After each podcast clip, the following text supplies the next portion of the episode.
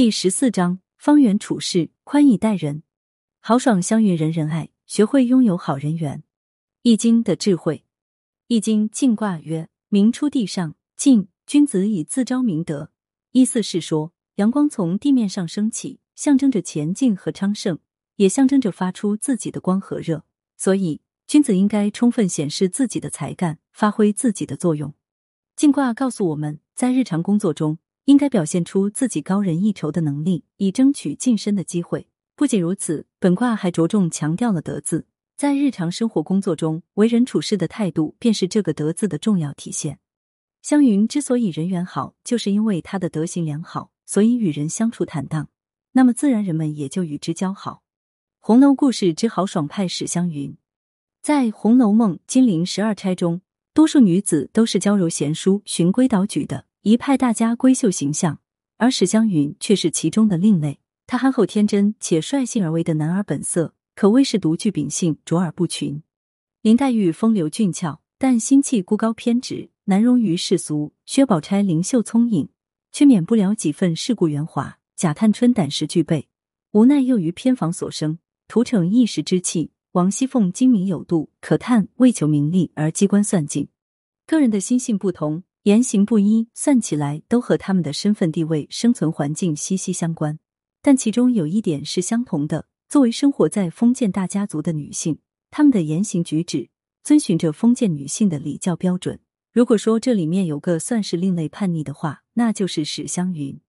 韩湘云醉眠芍药阴，且看第六十二回“韩湘云醉眠芍药阴”这一情节，曹公的描写非常精彩。果见湘云卧于山石僻处一个石凳子上。夜惊香梦沉酣，四面却要花飞了一身，满头脸衣襟上皆是红香散乱，手中的扇子在地下也半被落花埋了。一群蜂蝶闹嚷嚷的围着他，又用胶帕包了一包芍药花瓣枕着。这节的媒体里面有两个关键的字，一个憨，一语点破湘云内在憨厚的个性；一个醉，借助外在氛围烘托湘云率真的行为。纵观《红楼梦》一书中。像史湘云这样的妙龄少女，居然醉酒失态到这一地步，那是绝对少见的。其实，这样的惊艳之举于史湘云来，早已不是什么新鲜事了。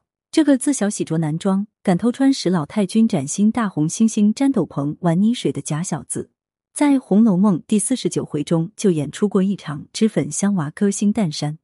当时，湘云还唆使着宝玉说：“有新鲜鹿肉，不如咱们要一块。”自己拿了园里弄着，又玩又吃。这一新奇之举，引得众多大家闺秀趋之若鹜，就连知书达理的娇贵小姐薛宝钗也连连咂舌称奇不已。傲视野樱桐气味，春风桃李未烟流。个性率真憨直的史湘云，明是非重心境，言行一致，敢说敢为，既有挑战性，又富包容心，从不效仿那些大家小姐的娇柔藏拙、清高矜持。没有人敢挑衅林黛玉的尖酸小气，只有湘云敢当面对来。第二十二回中，众人陪贾母看戏，有个小戏子扮相极像黛玉，众人都看得出来，只是装着不知。史湘云却一语道破。第四十九回中，林黛玉笑侃：“今日卢雪庵遭劫，生生被云丫头作践了。”耿直的史湘云冷笑回击：“是真名是自风流，这会子心山大吃大嚼，回来却是锦心绣口。”第三十七回中，秋爽斋结社赋诗，众人吹捧史湘云的诗写得好。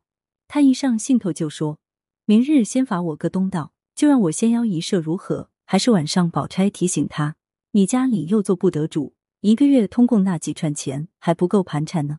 难道为这个家去要不成？”这才一席话提醒了他，最后还在宝钗的协助下，才免了他东道流产的尴尬。史湘云率真的行径之所以有别于其他女子，这是因为她天性中有着豁达乐观的一面，有着面对困境而积极生活的心态。《红楼梦》里面的四大家族中最先落败的就是史家。史湘云很小，父母就已经不在，栖身寄居在她婶娘家。她和林黛玉一样，都算是寄人篱下。只不过林黛玉命薄心高，终日以泪洗面，而史湘云却能苦中取乐，笑面人生，暂寄忧愁于脑后。看红楼之小节，作为大小姐的史湘云，私下还经常做针线活。这在荣国府中。就连稍微有些身份的丫鬟也不屑于干这个。史湘云的婶娘家对她看管很严，而且她还是早早被定了亲的。